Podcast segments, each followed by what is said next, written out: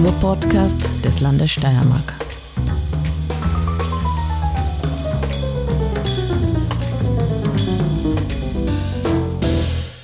Herzlich willkommen bei der neuen Ausgabe des Kunstfunken, dem Podcast für Kunst und Kultur des Landes Steiermark. Mein Name ist Lydia Bismann und ich darf heute den Medienkünstler Andreas Zingerle bei mir begrüßen. Gemeinsam mit Linda Kronmann bildest du das Kollektiv Kairos. Ihr macht Medienkunst zu sehr ernsten und wichtigen Themen, aber es ist trotzdem immer lustig und spannend, wenn man sich mit euren Arbeiten beschäftigt. Du bist aber auch Geschäftsführer beim Verein mur.at, aber dazu gleich. Jetzt einmal zu deiner, zu dir als Person. Du hast in Linz an der Kunstuni studiert und dort auch unterrichtet. Gewohnt und gearbeitet, da hast du aber schon an allen möglichen Orten auf der ganzen Welt, an sehr interessanten Orten teilweise. Wie bist du zum Verein mur.at gekommen und warum wohnst du jetzt wieder in Graz? Ja, danke Lydia für diese sehr nette äh, Einführung. Also mh, mm, zu deiner Frage. Ich habe in, eben in Linz studiert äh, mit Auslandssemester in Helsinki, wo ich auch die Linda kennengelernt habe. Und nachdem wir beide unsere Masterstudien abgeschlossen haben, haben wir uns dann nach ein paar Jahren entschieden, dass wir auch künstlerisch zusammenarbeiten können und haben das Künstlerkollektiv Kairos gegründet. Mm. Was heißt Kairos eigentlich? Ähm, die Grundidee war, äh, dass es ja eine, ähm, also dass wir uns mit interaktiver und zeitbasierten Medien auseinandersetzen wollen, ähm, digitalen Medien, in, auch Installationen, installativ arbeiten wollen und da es sehr oft auch die Auseinandersetzung mit dem Kunstwerk jetzt nicht nur temporär passiert, sondern auch nach Qualität gemessen wird. Und Kronos, wie du weißt, äh, ist ja die Zeitmessung, äh, so wie wir sie alltäglich verwenden und äh, das eben eine Zeitabfolge ähm, misst. Und Kairos ist die Zeitfolge, wo man auch mehr auf eine qualitative Zeit eigentlich misst. Und wir haben uns gedacht, dass das vielleicht ein interessantes Wortspiel sein kann mit einer Referenz eben auf diese verschiedenen Definitionen von Zeit. Und in, wie wir arbeiten wollen, ist eben, dass wir auf der einen Seite, dass es für uns einen Mehrwert äh, bildet, äh, künstlerisch tätig zu sein, aber eben auch für die Menschen, die sich mit unseren Arbeiten und mit unseren Workshops und Vorträgen, Vorlesungen, die wir machen, auseinandersetzen, dass die eben auch diesen, diesen qualitativen Mehrwert erfahren können. Mhm. Und so sind wir eben auf dieses Wortspiel mit Kairos gekommen und dadurch hat sich unser ähm, Kollektiv benannt. Genau.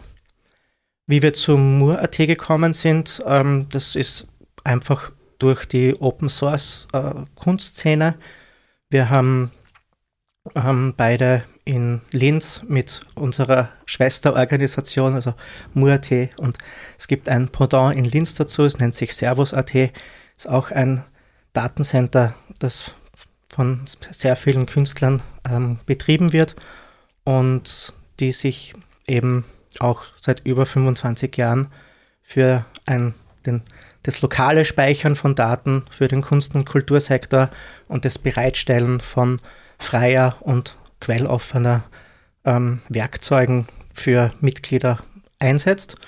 Und ähnlich zu ähm, dem Verein Muate gibt es da eben Überschneidungen in Form von der Community, von dem Netzwerk an Künstlerinnen und ähm, natürlich Yogi und Reni Hofmüller hat man über das Medienkunstlabor, über Murat, über Festivals, die man dann gemeinsam besucht, sowie das Admits Radical Openness Festival in Linz kennengelernt und ja, genau.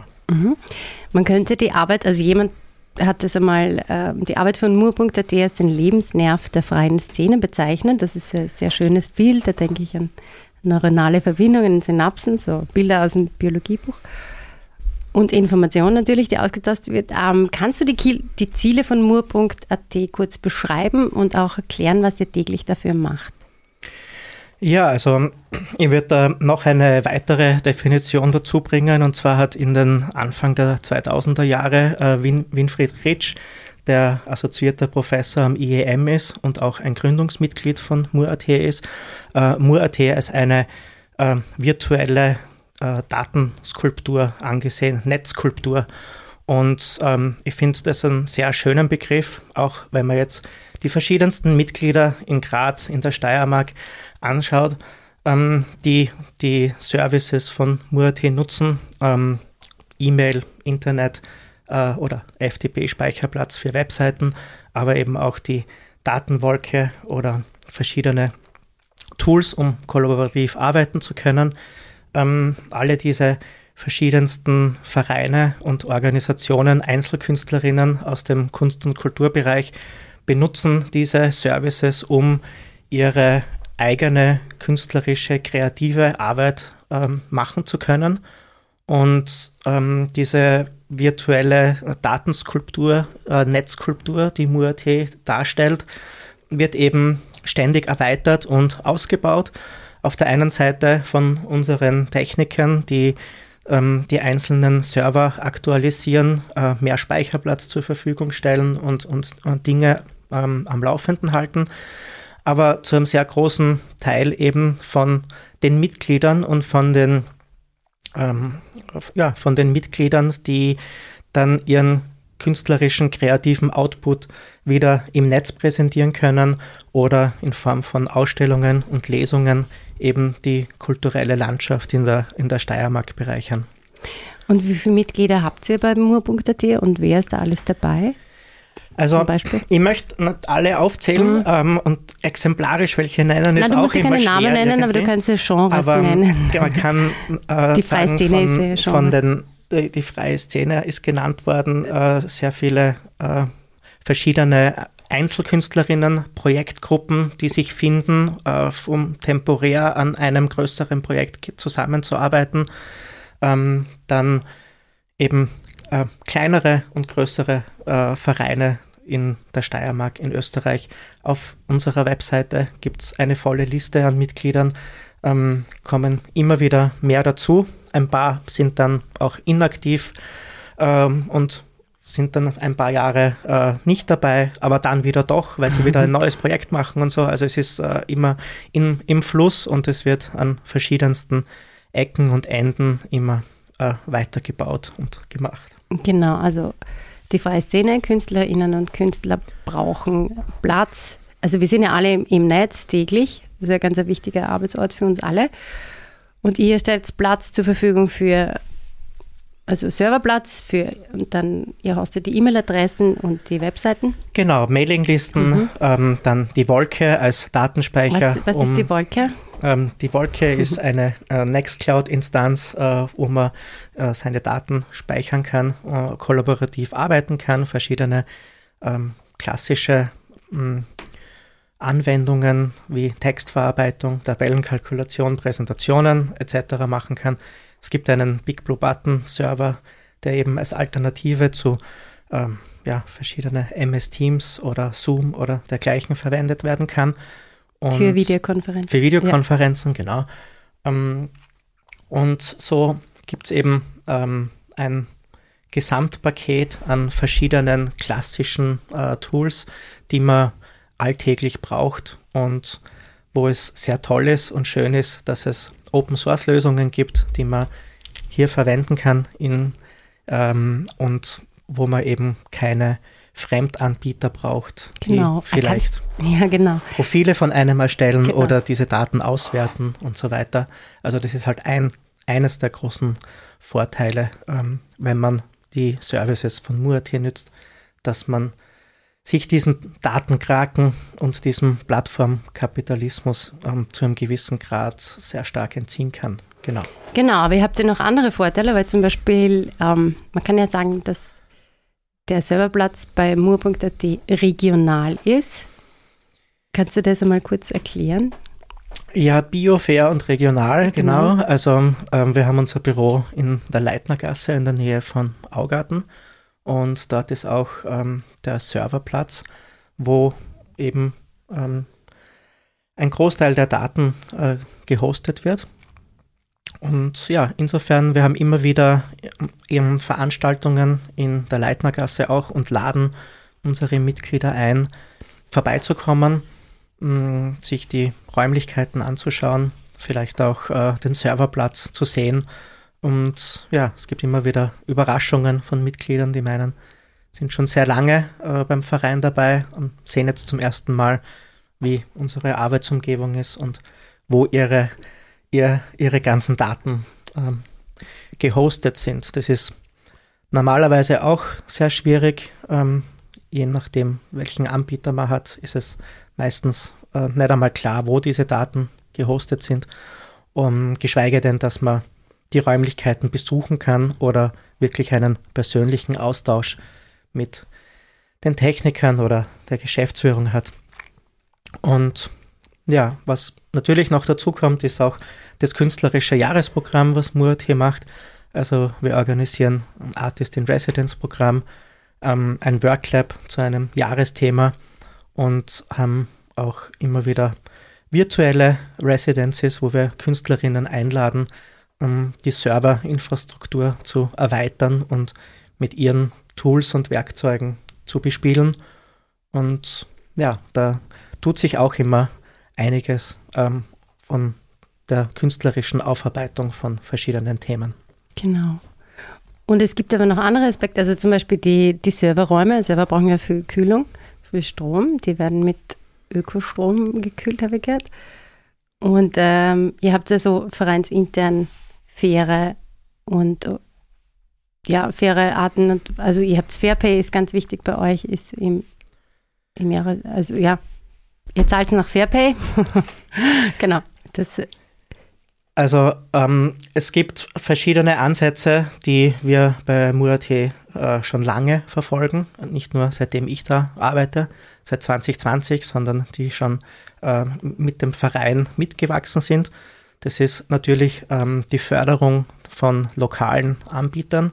Das heißt, wir versuchen, äh, wenn wir Material drucken lassen, zum Beispiel, das äh, an, an regionale Firmen zu vergeben und nicht sehr billig irgendwo im Ausland produzieren zu lassen.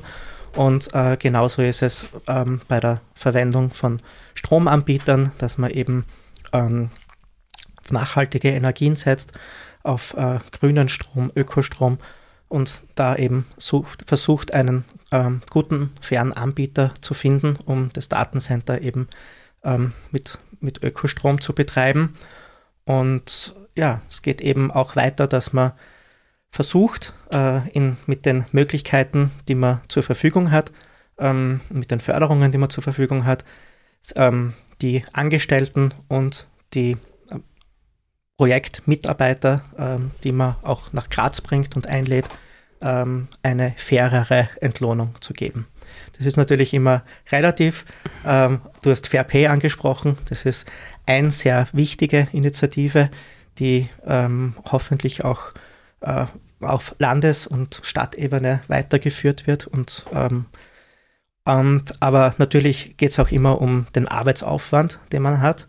Und ja, wenn man versucht, Fair Pay äh, auf Teilzeit umzulegen, muss natürlich auch der, der Arbeitsaufwand dementsprechend sein. Mhm. Und wie viele MitarbeiterInnen habt ihr bei mu.at aktuell? Also wir können zurzeit äh, vier Mitarbeiterinnen bezahlen an Teilzeit. Das mhm. sind umgerechnet circa 68 Arbeitsstunden pro Woche. Und also es wird aufgeteilt auf drei Personen, die 20 Stunden arbeiten und eine Person, die 8 Stunden arbeitet pro Woche. Okay. Und also ihr habt ja nicht nur, ihr stellt ja der freien Szene nicht nur Tools und Skills zur Verfügung, ihr macht ja auch Workshops, wo ihr den Leuten das beibringt, was ihr zur Verfügung stellt, aber dazu später. Ah, es gibt ein Jahresprogramm mit Veranstaltungen, Teilnahme an Konferenzen, Hackathons und natürlich auch Partys, Ausstellungen. Ähm, habt ihr für das kommende Jahr schon ein Thema oder welche Aktivitäten stehen im Programm? Also das kommende Jahr haben wir eine ähm, 25 Jahr Jubiläum von Muate. Ähm, offiziell laut Vereinsregisterauszug ist es 1999 gegründet worden. Natürlich hat es im Vorfeld auch schon Treffen und, und ähm, erste, das erste Aufsetzen von, von Servern gegeben und so. Ähm, insofern ähm, müsste man eigentlich jetzt schon zum Feiern anfangen und das bis nächstes Jahr fortführen. Jetzt steht ähm, feiern. Genau. Ja. Aber ähm, äh, da wir noch mit dem Jahresprogramm von heuer sehr stark beschäftigt sind, äh, zehn Jahre Aaron Swartz, ein Internetaktivist, der vor zehn Jahren äh, verstorben ist, da noch einige Screenings organisieren und auch eine Teilnahme an einer Netzkunstbiennale noch machen, haben wir gedacht, wir machen das nächstes Jahr und konzentrieren uns in dieser ja, in diesem Jubiläumsjahr auf die Geschichte von Murat, auf die Anfänge von. In ähm, den 2000ern hat es einige ähm, Network Communication äh, Kongresse gegeben, die Murat organisiert hat. Auch ein erstes äh, PD-Convention ist in Graz organisiert worden. Was ist äh, PD-Convention? PD ist ein, ein um, Open-Source-Programm, dem man ähm, so visuell äh, Blockprogrammierung äh, mhm. machen kann und wird sehr stark im, im, in der experimentellen Musikverarbeitung äh, verwendet. Und da hat es eben 2004 zum Beispiel eine ähm, erste internationale PD-Convention gegeben und auch eine sehr aktive PD-Community.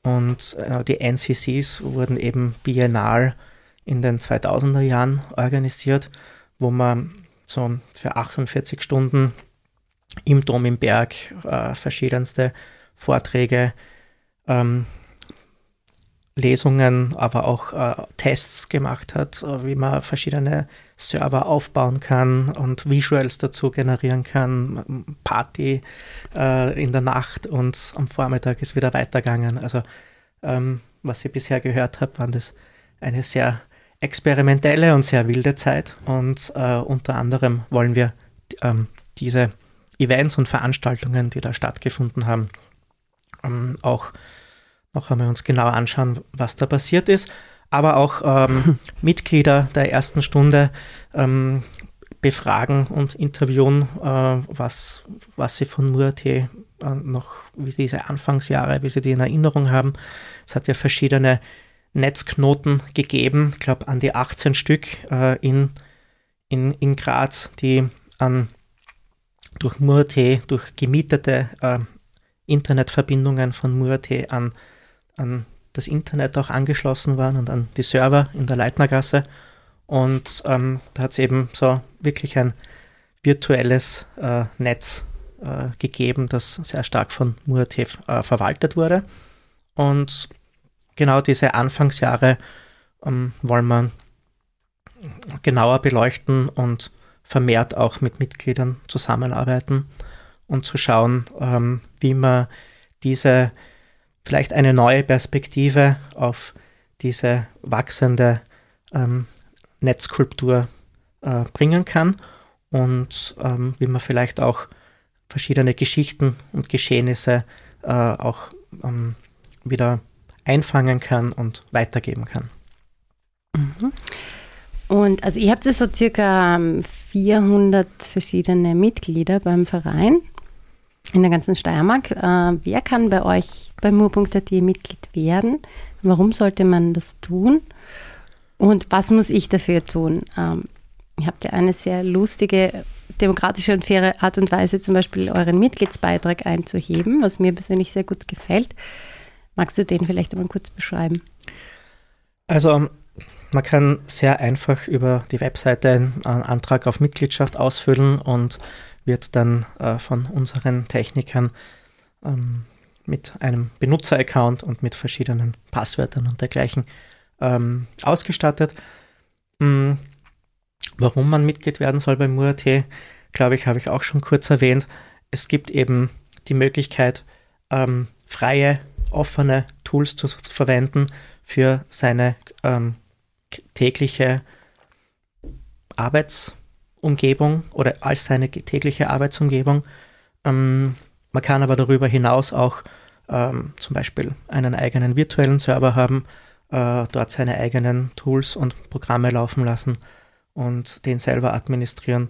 Ähm, man hat also ähm, sehr viele Möglichkeiten, selber künstlerisch, kreativ arbeiten zu können, seine eigenen ähm, Services laufen zu lassen und weiß eben, dass diese ähm, Daten in Graz gehostet werden und nicht irgendwo. Äh, ja, es ist natürlich auch ein, eine gewisse, also wir arbeiten mit einem solidarischen Mitgliedschaftsmodell. Das heißt, es gibt einmal im Jahr, so Anfang, Mitte Oktober, ein, eine Ausschreibung an unsere Mitglieder, dass es wieder ein, ein Förderungsziel für das nächste Jahr gibt und dass eben jeder eingeladen ist, sich daran zu beteiligen, um dieses Förderungsziel zu erreichen. Natürlich ähm, sind wir auch nicht von Inflation und Energiekrise irgendwie äh, verschont und ähm, müssen daher auch unser Förderziel leicht anheben. Ähm, wir glauben aber, dass wir das immer in einem sehr fairen Rahmen machen. Und wie gesagt, ist es den Mitgliedern äh, selbst, können sie selbst entscheiden, ähm, wie stark sie unsere Services nutzen und wie viel sie auch bereit sind, dafür zu bezahlen und auch imstande sind, dafür zu bezahlen. Genau, und dieser Aufruf zum SOMI B ist ja wie so eine Art Versteigerung. Also Versteigerung stimmt jetzt nicht ganz, aber ihr ruft sie mal auf. Hallo, genau, also es gibt ein, ja, es gibt ein, äh, per E-Mail äh, gibt es einen Aufruf, äh, sich im Rahmen von diesem SOMI B an einem, äh, ein Gebot ab, abzugeben. Und ähm, es gibt dann meistens zwei, drei, manchmal auch vier Runden, in denen man seine Gebote ähm, auch noch einmal überdenken kann, vielleicht auch etwas erhöhen kann. Aber ähm, meistens bieten alle Mitglieder, die meisten Mitglieder in der ersten Runde, geben sie schon ihr Gebot ab und da kann man schon eine sehr gute Tendenz erkennen, ähm, wie weit man noch, äh, ja, wie viel Geld noch fehlt im Endeffekt. Und ja, ähm, angelehnt ist das Ganze an die solidarische Landwirtschaft, äh, an das Modell, dass man den Bauern ähm, schon vor der Ernte im Frühjahr, äh, wo, wo man weiß, äh, wie viel Geld man circa zur Verfügung braucht bis in den Herbst, dass man da schon einen gewissen Betrag bezahlt, ähm, ohne vielleicht zu wissen, wie jetzt die Ernte wirklich ausfallen wird und äh, ob es vielleicht ein zu heißer Sommer wird oder ein verregneter Herbst und ein Teil der Ernte vielleicht mh, mm, gar nicht so, so fruchtet, wie man sich das erhofft hat, aber man trotzdem schon im Frühjahr mit seinem solidarischen Mitgliedsbeitrag überhaupt das Arbeiten und das Wirtschaften äh, von, von einer Landwirtschaft eben ermöglicht. Genau, aber gibt es ja auch so Rechenhilfen, wie man so, weil man sucht sich den Mitgliedsbeitrag quasi selber aus, man kann in in mageren Zeiten auch ein Nullangebot stellen? Genau, ja. Also es ist natürlich möglich, ein Nullgebot auch abzugeben. Mhm, natürlich ähm, kann man nicht einen solidarischen Mitgliedsbeitrag mit lauter Nullgeboten führen. ähm, also natürlich sind wir dann angewiesen auf die ähm, größeren Vereine ähm, oder die die Mehrjahresförderungen haben und die einfach wissen, sie können kontinuierlich da ihre Beträge ähm, für, uns bezahlen.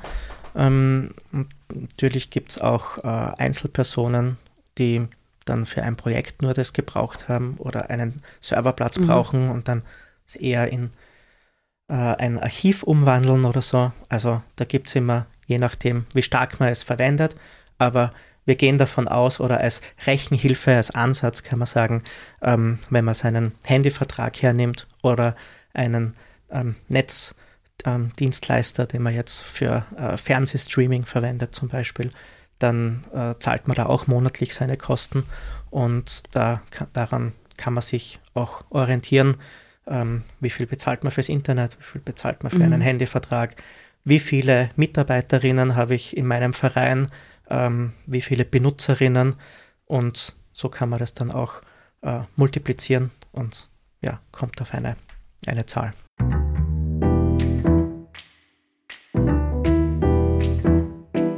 In der Leitnergasse, wo ihr auch zu Hause seid, gibt es auch Platz für Artists in Residence. Also eine Wohnung für KünstlerInnen, die dort zwei Monate lang in Graz wohnen und arbeiten können und sich mit der ansässigen Szene auch vernetzen. Kannst du ein bisschen berichten, welche Projekte da schon entstanden sind, zum Beispiel in den letzten zwei Jahren? Und wie kommt ihr überhaupt zu den KünstlerInnen? Genau, also seit ähm, 2014 ähm, hat Murat hier die Künstlerinnenwohnung in der Leitnergasse übernommen, ähm, wurde davor vom Forum, Forum Stadtpark initiiert und, und auch über Jahr, lange Jahre hin betreut. Und ähm, wir stellen diese Künstlerinnenwohnung unseren Mitgliedern auch zur Verfügung als ähm, günstige äh, Alternative zur Unterbringung von, von Gastkünstlerinnen.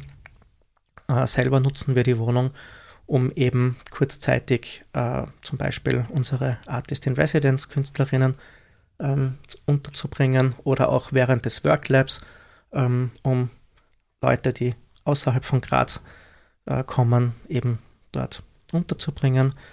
Mm, für circa zwei Monate, äh, für zwei Monate schreiben wir unser Residency-Programm aus. Heuer war zum Beispiel der Ricardo Gines, ein spanischer Künstler ähm, oder Journalist eigentlich, der bei Tactical Tech in Berlin arbeitet, zu Gast in, in Graz und hat ähm, zum Thema ähm, Do-it-yourself äh, ähm, sehr viele Mitglieder getroffen, mit ihnen gesprochen, wie so in der freien Szene ähm, archiviert wird, äh, wie die Projekte äh, dokumentiert werden, was machen einzelne Organisationen über äh, weitergehend als äh, die Dokumentation für, für Fördergeber, wie, wie werden verschiedene Medien und äh, verschiedene Arbeiten eben dokumentiert und was gibt es da für, für quelloffene, freie ähm, Softwareprogramme, die man da verwenden kann. Und das war dann auch im Rahmen des Worklabs, dass wir da ähm, die einzelnen Werkzeuge vorgestellt haben und verschiedene Mitglieder eingeladen haben, ihre Projekte und ihre Archivierungsstrategien da zu präsentieren. Und andere Arbeit vom letzten Jahr war zum Beispiel ähm, auch von einem spanischen Künstler äh, zufälligerweise, ähm, der César Escudero Andaluz, ähm, der eine äh, künstlerische Intervention im Metaverse äh, kreiert hat und die aber dann auch mh, hm, in Graz während des äh, steirischen Herbstes auch ähm, in einer Art Guerilla-Aktion, äh, Performance im öffentlichen Raum gezeigt hat. Genau, und er hat auch, also ich kann mich noch erinnern, dass wir mal ein Bild äh, geschickt von, von seinen Kunstwerken. Da gibt es so eine, einen Skorpion, dann kann man, also so, ja, nachgebautes Insekt, das kann über der Handy krabbeln. Kannst du das mal genau erklären? Ja, also die Arbeit von äh, César, die eben so kleine ähm, Bugs, glaube ich, nennt er sie, ähm, kleine Käfer genau. und Krabbeltiere, ähm, die er mit ähm, ja, so kleinen 8-Bit-Controllern gebaut hat, ähm, haben eben bewegbare Füße oder teilweise auch so Vibrationsmotoren drauf. Und ähm, er hat die gebaut mit dem Hintergedanken, dass man die auf sein, auf sein Handy hinauflegen kann und die äh, bewegen sich äh, mehr oder weniger zufällig dann über den Bildschirm und lösen ganz verschiedene Interaktionsmuster äh, aus. Zum Beispiel, wenn man jetzt eine Webseite äh, wie Facebook oder Twitter oder so hat. Ähm, und das ist eben diese, der einen Seite schaut es lustig aus, wenn so ein Tier über ein Tablet äh, drüber äh, kraxelt äh, und sich komischerweise da bewegt oder springt oder so. Aber was halt im Hintergrund passiert ist, dass ähm, das Tier ganz, also sehr viel so äh, Rauschen erzeugt äh, in, in dem Profil, was man hat. Und es ist ja mh, mm, die großen Plattformkonzerne eigentlich darauf angewiesen sind, ja sehr äh, gute Datensätze von uns zu bekommen. Was liken wir, was kommentieren wir, in welchen Netzwerken kommunizieren wir und äh, diese Bugs, die man eben auf den ähm, Displays positionieren kann, kreieren eben eine Art äh, Rauschen ähm, und dass man vielleicht dann gar nicht mehr so genau sein Profil äh, jetzt so genau quantifizieren kann und klassifizieren kann oder kategorisieren kann, sondern ähm, wenn man auch sein Telefon einmal auf die Seite legt, äh, dass man die Zeit auch nutzen kann, um seinen ähm, elektronischen Bug einen gewissen Auslauf zu geben und genau. Auslauf. genau. Äh, jetzt zu deiner eigenen Kunst. Das ist ja eng damit verwoben. Also Kairos beschäftigt sich mit Themen wie Internetbetrug, Datenmissbrauch, Sicherheitslücken im Netz, aber auch ähm, Problem vom elektronischen Müll und zweifelhafte Recyclingmethoden. Ähm, eure Kunst ist sehr eng mit äh, Recherche und Forschung verbinden. Kannst du verbunden, kannst du euren Zugang ein bisschen genau erklären?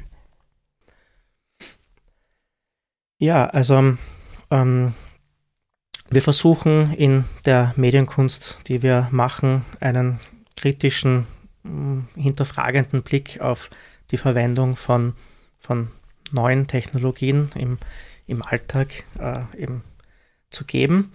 Und oft, ähm, oft ist unsere Herangehensweise damit verbunden, dass wir äh, für lange Zeit einmal äh, gewisse Recherchearbeit machen, teilweise auch Recherchearbeit vor Ort wie du gesagt hast, wir haben ähm, in verschiedenen Plätzen auf der Welt gelebt und haben vor Ort immer wieder ähm, auch Residencies, Artist in Residency Programme absolviert, um eben vor Ort mit den Menschen reden zu können, ähm, eben zu sehen, wie wird in Westafrika Elektroschrott äh, recycelt oder äh, ist das Problem der, äh, der Internetkriminalität wirklich so massiv in den Internetcafés oder ähm, wie sind die Smart Cities in, ähm, in den Emiraten? Wie, was wird da gebaut? An was wird da, was wird da ausgetestet in verschiedenen äh, Testbeds?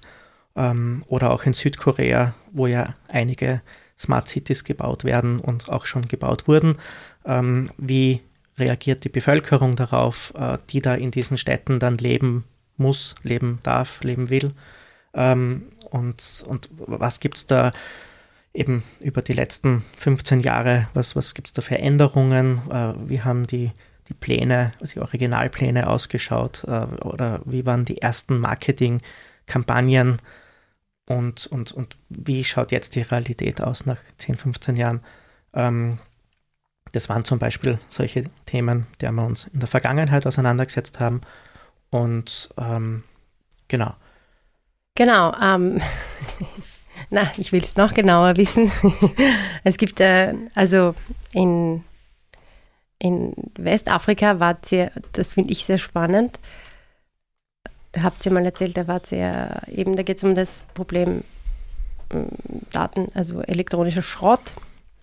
Kannst du das Projekt vielleicht ein bisschen genauer erklären? Und ist es so, dass ihr immer direkt vor Ort hinfahrt, dort wohnt um für eure Kunst zu recherchieren und zu arbeiten? Weil es ist ja sehr engagiertes. Oder funktioniert es nur dort? Das waren jetzt einige Fragen. Ja. Also ähm, das Projekt, was du ansprichst, heißt Behind the Smart World und ist eben entstanden 2014 während einer Artist in Residency in Ghana in Westafrika. Und eigentlich sind wir haben wir eine Zeit vor Ort verbracht, um ähm, Internetbetrug, Internetkriminalität äh, vor Ort uns anzuschauen und sind in der Recherche auch, haben wir auch äh, Akblo Bloschi, eine, eine E-Waste ähm, Recycling-Stelle in, im Stadtzentrum von Accra, von der Hauptstadt von Ghana, ähm, besucht und mm, sind dann auch draufgekommen, dass äh, vor Ort dort die Leute nicht nur die einzelnen Computer und Haushaltsgeräte, die per Schiff aus Europa und den USA dort ankommen, ähm, versuchen zu recyceln, um eben verschiedene Metalle ähm, zu extrahieren. Ähm, da gibt es eben Kupfer von den einzelnen Kabel oder ähm, teilweise auch Gold von den Pins, von Prozessoren Ähm, es wird eben geschaut, was funktioniert noch, was kann man irgendwie recyceln, kann man Keyboards noch verwenden. Ähm, und wenn sie eben nicht mehr verwendbar sind, dann wird es eben äh, zerlegt und äh, in verschiedenste Ersatzteile irgendwie versucht weiter zu verkaufen. Und ein Aspekt, den wir sehr interessant gefunden haben, nicht nur die äh, problematischen Arbeitsbedingungen vor Ort sich anzuschauen, sondern wir haben auch gehört oder gesehen, dass auf den Second-Hand-Märkten äh, Computer verkauft werden, ähm, wo schon ähm, nicht nur jetzt steht, das ist jetzt äh, ein Laptop mit der und der Bildschirmgröße und so viel Festplatte, Speicher ist dabei und so, sondern ist auch dabei gestanden, welche Programme da installiert sind und in welcher Sprache die installiert sind. Und dass das eben größtenteils Computer sind, die noch funktionieren, wo vielleicht der Vorbesitzer gar nicht seine Daten gelöscht hat ähm, und die Originalprogramme, so wie sie halt weg, weggegeben, weitergegeben wurden, halt dann noch installiert sind. Und in ein paar Artikeln und auch in Gesprächen haben wir gesehen, dass ähm, da auch versucht wird, aus den Daten eben Kapital zu schlagen. Eben, dass dann ein Rechner mehr kostet, wenn er ein, ein neueres Betriebssystem installiert mhm. hat oder vielleicht äh, noch äh, Software installiert ist, die vielleicht jemanden dann interessieren könnte und deswegen er dann oder sie dann bereit ist, mehr für diesen Computer zu bezahlen. Und wir haben versucht, in dieser Elektromüllhalde ähm, Festplatten zu kaufen von den äh, Arbeitern, die eben diese Computer zerlegen, ähm, die so quasi nicht mehr ähm, den, den, den Wert haben, jetzt da weiterverkauft zu werden. Und haben dann in dem Projekt ähm, diese Festplatten zurückgebracht nach Österreich, äh, versucht, Daten noch zu extrahieren, ähm, was bei unserem ähm, in unserem Fall sehr einfach war, weil ähm, wir auch einige Festplatten fanden, die eben nicht gelöscht waren und wo man gar nicht großartig diese Daten wieder herstellen hat müssen und so, was auch funktioniert hat bei ein paar Festplatten, aber es war eben einfach, man hat es angesteckt, sie waren nicht gelöscht, mhm. aber man hat zugreifen können auf sehr persönliche ähm, E-Mails, ähm, Programme, Texte, äh, Fotos natürlich, äh, mögliche an Kopier oder halt ja an, an, an, Filmen auch und so. Und wir haben dann eine Gruppe an äh, Künstlerinnen mit verschiedenen Hintergründen eingeladen, sich diese Daten anzuschauen und sie künstlerisch zu verwerten. Waren eben Soundkünstlerinnen dabei, äh, visuelle Künstlerinnen, die auch mit Found Footage schon im Vorfeld gearbeitet haben und ähm, oder mit Archiven und also denen das ein bisschen an Zugang gehabt haben zur Archivrecherche auch und haben dann im Laufe dieses Projekts, was dann doch fast zwei Jahre lang gedauert hat, eine Publikation herausgebracht und dann im weiteren Sinne auch eben Ausstellungen organisiert und äh, Art Workshops, wo wir diese Künstlerinnen eingeladen haben, gemeinsam diskutiert haben, äh, was ist jetzt moralisch vertretbar, ähm, was macht man mit diesen Daten. Ähm, wir wollen Persönlichkeitsrechte auch wahren und trotzdem aber auf so dieses globale Datenleck irgendwie hinweisen, was es da gibt. Ähm, sehr viele von diesen Festplatten, glaube ich, oder Geräten auch, äh, gelangen einfach über dubiose Umwege ähm, nach Westafrika und werden dort recycelt ähm, eigentlich gibt es in der EU Verordnungen, dass auch äh, Geräte hier, die hier verkauft werden, auch in Europa recycelt werden müssen. Aber wenn man jetzt die irgendwie auszeichnet als Second-Hand-Geräte ähm, und als Spenden für die dritte Welt, dann kann man die sehr wohl exportieren. Und ja, wie gesagt, sehr viele dieser Geräte die dann vor Ort landen, in, in Westafrika zum Beispiel oder in Nigerien, ähm, sind gar nicht mehr funktionstüchtig und man hat somit sehr günstig ähm, Elektroschrott äh, ist mal losgeworden und weiß dann, die vor Ort müssen dann eben damit umgehen können und ja. Und bei eurer Arbeit spielt die Ästhetik auch eine große Rolle und jetzt ist ja sehr viel Denkarbeit auch. Also ich gebe da immer so rein, wenn ich mir, wenn ich mich mit euren Sachen beschäftigt. Aber wie kann man eure Kunst jetzt sinnlich erfahren? Also kannst du vielleicht ein bisschen über die Ausstellung erzählen, die ihr zu dem Projekt gemacht habt? Da gab es ja so eine bestimmte Funktion, also Interaktion mit den Besucherinnen. Also die Ausstellung war 2000, also eine Ausstellung ähm, war 2016 zum Beispiel beim Artmits Art Radical Openness Festival in Linz. Dann hat es auch eine weitere Ausstellung bei der Ars Electronica 2016 gegeben und 2018 eine Solo-Ausstellung in der Axioma Galerie in äh, Ljubljana. Und mm, wir versuchen immer diese sehr komplexen Rechercheprozesse, die wir haben, äh, über die man eben sehr gut reden kann, aber mhm. die genau. dann manchmal auch nicht so direkt erfahrbar sind in einem ausgestellten Kunstwerk, ähm, in Form von, äh, von, von Vorträgen oder so Artist Talks eben auch unsere Recherchearbeit darüber zu sprechen. Ähm, teilweise publizieren wir auch äh, so akademische Papers und präsentieren die bei Konferenzen oder schreiben eben so Book Chapters. Und was wir immer versuchen, ist Workshops auch zu geben, dass man zum Beispiel ähm, im Falle von den Festplatten aus, aus Westafrika, dass man auch äh, die Möglichkeit hat, sich die vor Ort anzusehen, äh, selber äh, schaut, was, was findet man ähm, auf, diesen, auf diesen Festplatten und, und wir auch sehr transparent sind eben in der Herangehensweise. Wir haben auch die einzelnen Künstlerinnen interviewt äh, im Rahmen von diesen Workshops und Worklabs, ähm, um, um auch festzuhalten, wie sie darüber denken, mit diesen Daten zu arbeiten, was ihre eigenen Überlegungen dabei sind und dergleichen. Und da hat es einfach ähm, bei dieser Ausstellung verschiedene Positionen gegeben. Ähm, äh, Arbeit von Fabian Küfus war zum Beispiel äh, eine Collage aus verschiedenen ähm, Browser-Bildern zu machen, eben die in der Browser-Geschichte so quasi gespeichert werden, wo man sehen kann, nach was hat diese Besitzerin äh, dieser Festplatte gesucht im Internet, äh, war auf sehr vielen Shopping-Webseiten und das ist eben eine Collage aus der Musik, die er gefunden hat, mit den Bildern herausgestellt, wo es eben sehr stark um diesen Konsumation mhm. und dieses ähm, geht. Ähm, andere äh, Künstler haben sie nachher eher versucht, die, die Ordnerstruktur als, als Audio ähm, Kulisse, Soundkulisse irgendwie abzubilden, wo man vielleicht dann auch Rückschlüsse ziehen kann, ist die Person eher organisiert und strukturiert oder vielleicht auch ein bisschen chaotisch, weil Dinge irgendwo gespeichert werden oder so. Das klingt lustig. Es war eine, eine, der Versuch einer Annäherung auf seiner auditiven Ebene.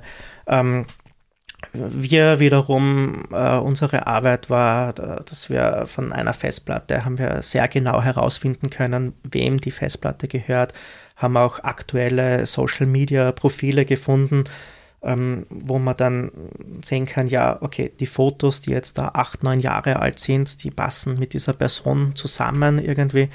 Ähm, und wir haben versucht, mit dieser Person dann auch Kontakt aufzunehmen und wollten der Person diese Festplatte auch zurückgeben äh, was leider nicht äh, geglückt hat.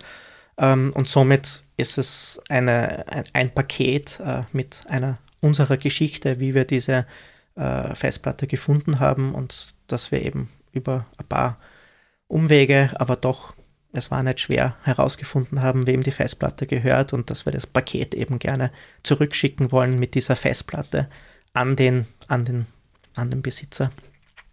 Ähm, ist eben ein Objekt, äh, eine, ein Paket, eine Schachtel mit der Festplatte drinnen und mit diesem Brief, ähm, das wir aber nicht abgeschickt haben, mhm. weil, wir, weil wir es immer wieder wo ausgestellt haben. Und somit ist es auch ein, ein Paket, das vielleicht in Zukunft mal abgeschickt wird. Ähm, und ja, also da äh, war ein sehr spannendes Projekt, sehr unterschiedliche Positionen, ähm, was für die Teilnehmerinnen, aber auch für Besucherinnen interessant war, weil doch jeder dann auf einer anderen Ebene vielleicht angesprochen wird auch und im Rahmen der Ausstellung hat es auch ähm, immer wieder von Künstlerinnen, die daran beteiligt waren, kurze ähm, Impressionen gegeben, wie das für sie war, diese Festplatte zu bekommen und was sie sich dann gedacht haben dabei und was das eigentlich für Arbeit ist, sie da durch diese Datenberge irgendwie durchzuarbeiten. Und man weiß ja eigentlich gar nicht, was man sucht oder was sucht man eigentlich, wenn man von irgendjemandem eine Festplatte hat. Ne? Ähm, man will was Interessantes finden. Man aber, will was Interessantes finden, ja. Und was genau. vielleicht eine Geschichte erzählt genau, oder so. Ne? Genau. Aber, aber wo fängt man da an mit der Suche ja. eigentlich? Ne? Ja. Ähm, und es ist doch sehr, sehr und, und, und wie weit fühlt man sich auch wohl dabei irgendwie. So. Ne? Also es sind sehr viele Aspekte, die, die wo es sehr toll war, eben mit, mit verschiedenen Künstlerinnen zusammenzuarbeiten und zu sehen, wie die damit umgehen. Ähm, genau. Genau. Aber es gab ja da auch diese Ausstellung, wo ihr den Besucherinnen von der Ausstellung selber überlassen habt, ob ihr die Bilder, die ihr gefunden habt, ob die gelöscht werden oder ob eben was anderes damit passiert. Weißt du, was ich meine? Genau, das war eine Arbeit von der Michaela Lakova. Äh, die hat eine äh, Installation, die sie in Bulgarien äh, kreiert hat oder in Rotterdam kreiert hat. Sie ist selber aus Bulgarien. Ähm, hat sie adaptiert für, für unsere, auf unsere Gegebenheiten mit den Daten von den Festplatten aus Westafrika. Und ähm, sie hat auf, in Bulgarien ähm, und in den Niederlanden auf verschiedenen Flohmärkten Festplatten gekauft und hat eigentlich eine sehr ähnliche Recherche äh, gemacht, dass sie dann geschaut hat, was findet sie dort auf diesen Festplatten und wie kann sie das künstlerisch verwerten. Und in der Ausstellung hat sie eben eine Festplatte von, von uns äh, bekommen aus Westafrika. Und sie hat ein Programm geschrieben, äh, wo man auf drei Bildschirmen diese äh, zum Beispiel Fotomaterial jetzt zur Verfügung, also angezeigt bekommt. Und der Besucher der Ausstellung oder der Besucher dieses Kunstwerks hat die Möglichkeit zu entscheiden, will ich dieses Bild online stellen oder will ich dieses Bild löschen. Und wenn man es löscht, dann wird es eigentlich nicht richtig gelöscht, sondern es wird auf dem ersten Bildschirm wieder angezeigt, dass äh, ein Programm läuft, das jetzt diese Festplatte wiederherstellt, eigentlich die Daten. Also was auch zeigt, dass man eigentlich ganz schwer jetzt aus dem Internet was löschen kann, was genau. dann wirklich nicht mehr auffindbar ist. Ähm, und vielleicht in einem halben, in einer halben Stunde, in einer Stunde ist dieses Bild taucht dann wieder auf und einer der nächsten äh, Besucherinnen steht vor der Wahl, äh, will man jetzt dieses Bild online stellen oder eben nicht. Ähm, man kann es aber auch dann nicht wieder löschen, weil es wird dann irgendwann wieder hergestellt. Der zweite Weg ist, dass man es online stellt äh, und das war auf ihrer Webseite äh, eine Projekt, ähm, ein Projektteil, wo man dann sich durch diese Galerie äh, klicken hat können an ähm, sehr privaten Fotos, aber auch sehr allgemeinen Fotos, die eben auf dieser Festplatte äh, gespeichert waren, genau.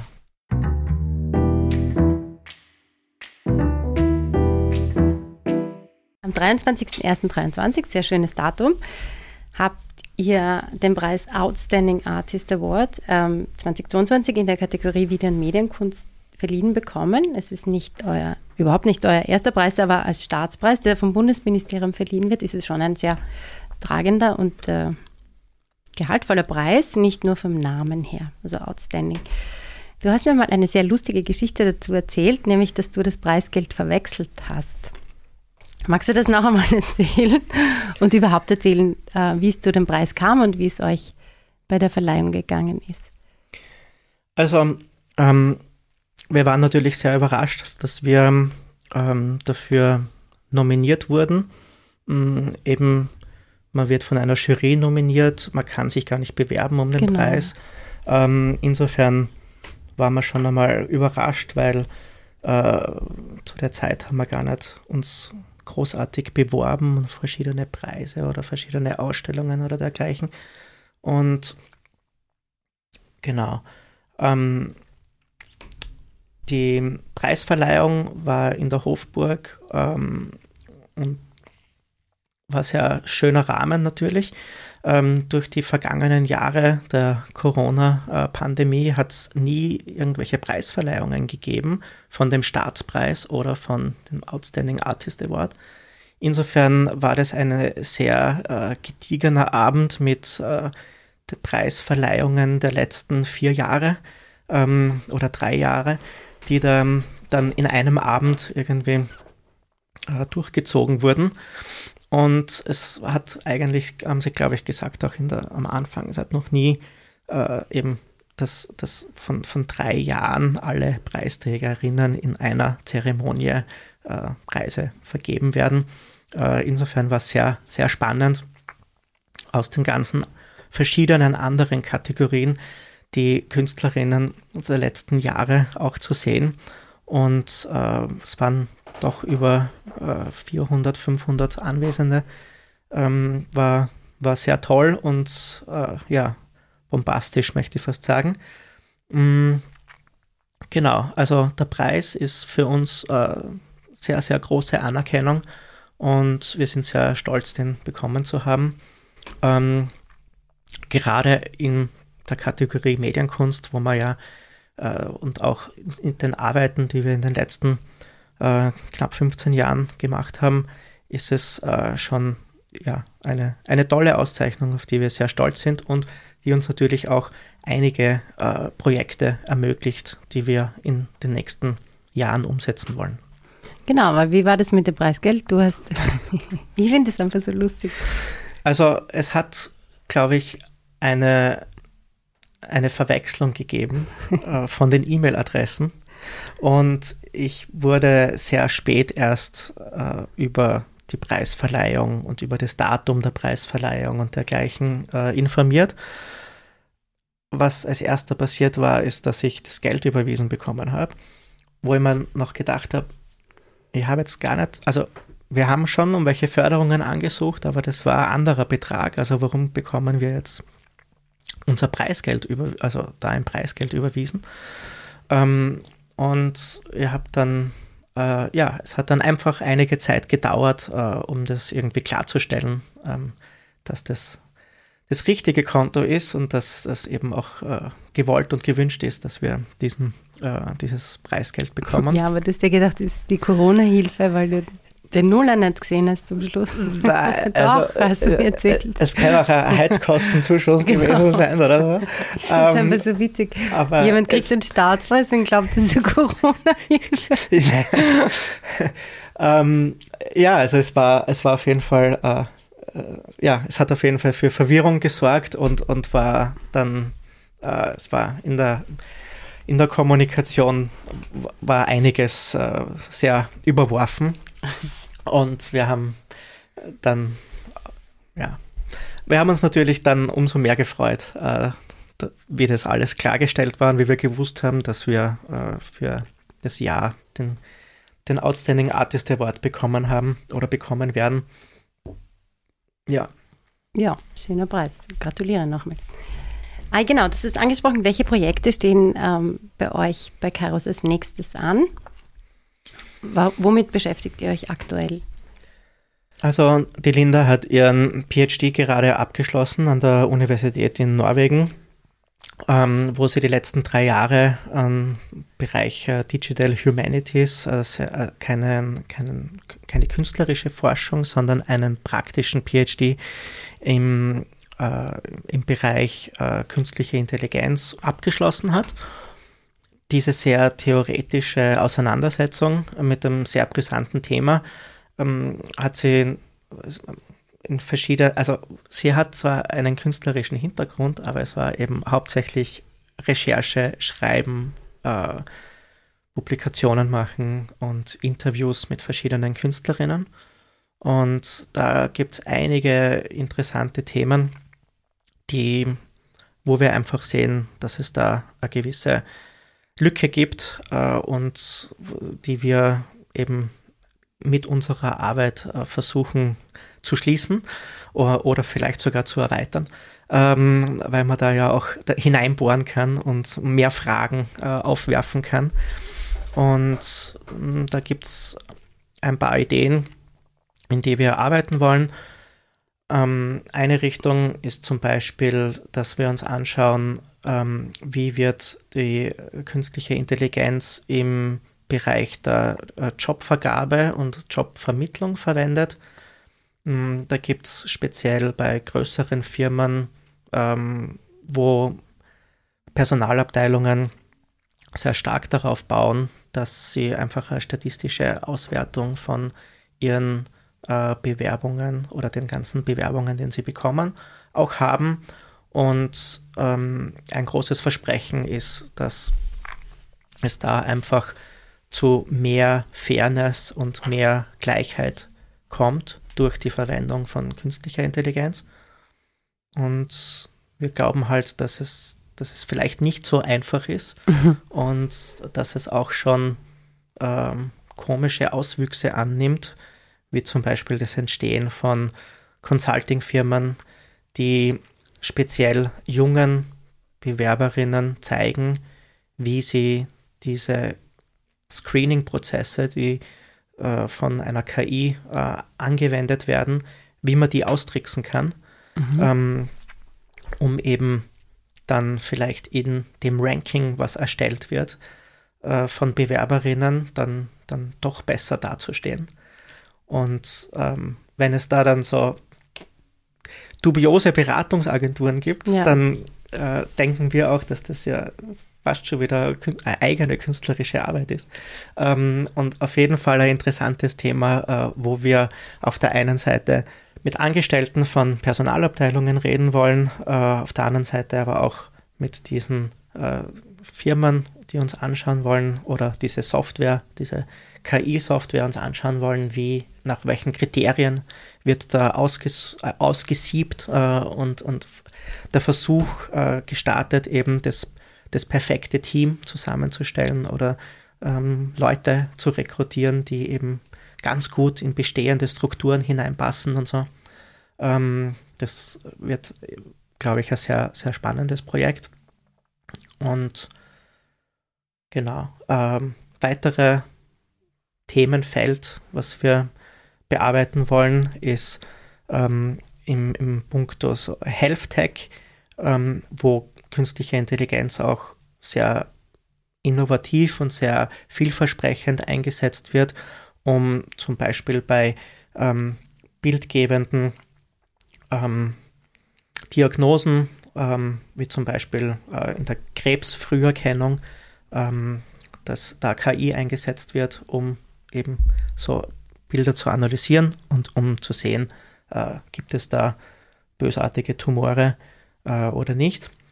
Und das ist auch ein sehr, äh, ein sehr boomender Industriesektor, äh, wo sehr viel Geld reinfließt und wo die Versprechen sehr hoch sind. Und da wollen wir uns einfach auch anschauen, ähm, wie, wie funktionieren diese Verfahren, aber wie werden sie auch zum Beispiel ähm, den den einzelnen Patientinnen ähm, näher gebracht, äh, dass es da ein Verständnis gibt, äh, was mit ihren Bildern oder was mit diesen Aufnahmen passiert, wie die analysiert werden und ähm, was man sich daraus erhofft an Resultaten oder an äh, Diagnosen. Genau. Also, weil die Bilder müssen ja zum Training für die KI benutzt werden. Also, wenn jetzt. Äh, Zur Verfügung gestellt genau, werden, ja. einfach, genau, ja. ja. Genau. Mhm. Ah, spannend. Okay, und jetzt ähm, abschließende Fra Frage. In deiner Arbeit als Künstler, also wie du eben jetzt erzählt hast, in deiner Arbeit als Künstler und auch als Geschäftsführer bei Mur.at kommen ja die gleichen Themen vor, aber sie werden ja irgendwie auch anders von dir behandelt. Als Geschäftsführer musst du halt organisieren, Logistik betreiben und kommunizieren. Das tust du, also Künstler kommunizieren auch, aber halt anders. Hast du manchmal das Gefühl, dass dich das also, dass dich die Arbeit bei mur.at für deine Kunst inspiriert oder kann es sein, dass du dir manchmal denkst, hm, ich hätte jetzt gerne ein bisschen anderen Input, um frische Gedanken im Kopf zu bekommen? Ähm, ja, also ich, puh, gute Frage. Ähm, also hemmt glaube, sich das, das hm. gegenseitig oder befruchtet es sich, diese beiden Tätigkeitsfelder? Ja, also ähm, es ist gar nicht so, so leicht zu sagen. Ähm, ich glaube, jetzt zum Beispiel von einer organisatorischen Perspektive und Seite her ist es schon sehr inspirierend zu sehen, wie kann man das Netzwerk ähm, von Murat in Graz, in der Steiermark, in Österreich, ähm, auch äh, selber nutzen ähm, oder einfach zu sehen, was gibt es. Äh, wir haben eben jahrelang im Ausland gelebt, sind seit drei Jahren in Graz zurück und da ist die, die zu sehen, die, die Mitglieder und was die machen und so, das finde ich ganz spannend und das finde ich ganz befruchtend und interessant, äh, da, da mehr Einblick zu haben. Ähm, von den künstlerischen Jahresprogramm, was wir bei MUAT organisieren und auch die Residencies, die organisiert werden, ähm, finde ich es immer wieder gut, die Jahresthemen zu sehen, wie setzt man die um, mit welchen Künstlerinnen und anderen Organisationen kollaboriert man, arbeitet man zusammen? Ähm, bei Einreichungen äh, zu diesen Residency-Programmen kann man selber auch ein bisschen reflektieren, was würde man selber einreichen, wie würde man dieses Thema angehen. Ähm, es gibt aber schon eine sehr starke Trennung dabei. Also ähm, es gibt die, die, die künstlerische Jahresprogramme für Murte und dann gibt es ähm, das Künstlerkollektiv Kairos, das arbeitet. Und da gibt es komischerweise keine Überschneidungen. Es gibt insofern Überschneidungen, dass wir eben Open Source Programme nutzen und dass das für uns sehr wichtig ist in unserer Arbeitsweise. Ähm, und das natürlich für MUAT auch sehr wichtig ist. Aber inhaltlich gibt es da sonst keinerlei äh, großartige Überschneidungen. Ich glaube, das wäre auch ein gewisser Todesstoß an, an das Künstlerkollektiv Kairos, ähm, wenn man dann verschiedene Arbeitsinteressen mit eigentlich dieser freien Arbeit, wenn sie das dann so mhm. überschneidet. Und das, das schafft man sehr gut, bewusst zu vermeiden und auszuklammern. genau. Kannst du dir vorstellen, nur noch als Künstler zu arbeiten oder? Also, ähm, wie es wahrscheinlich vielen geht, ähm, sieht man ja auch die den Alltag eines Künstlers oder eines Künstlerkollektivs. Und der besteht sehr oft äh, nicht nur aus äh, neuer Kunst zu produzieren und ähm, diese auszustellen und zu präsentieren, sondern die harte Knochenarbeit äh, eines Künstlers, was auch selten an einer Kunstschule unterrichtet wird. Das ist ja das, äh, das Schreiben von Förderanträgen, ähm, das ewige Thema. Und, äh, und das ist halt, also wenn man dann zu einem Hauptteil mh, hm, nur mehr äh, sich selbst administriert, äh, ist, ja, ist halt, also die kreative Arbeit bleibt auf der Strecke irgendwie. Ja.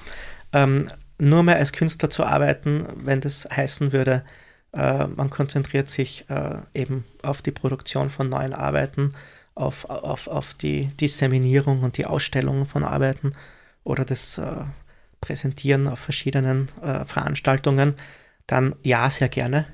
Äh, aber sonst, ja, ist es ähm, eine Abwägen äh, von wie, wie, wie weit will man im administrativen äh, Sumpf, Sumpf untergehen, irgendwie. Lieber Andreas, vielen Dank für das wunderschöne Gespräch. Ich wünsche dir viel Erfolg, viele weitere Staatspreise und danke fürs Kommen. Ja, danke fürs Gespräch.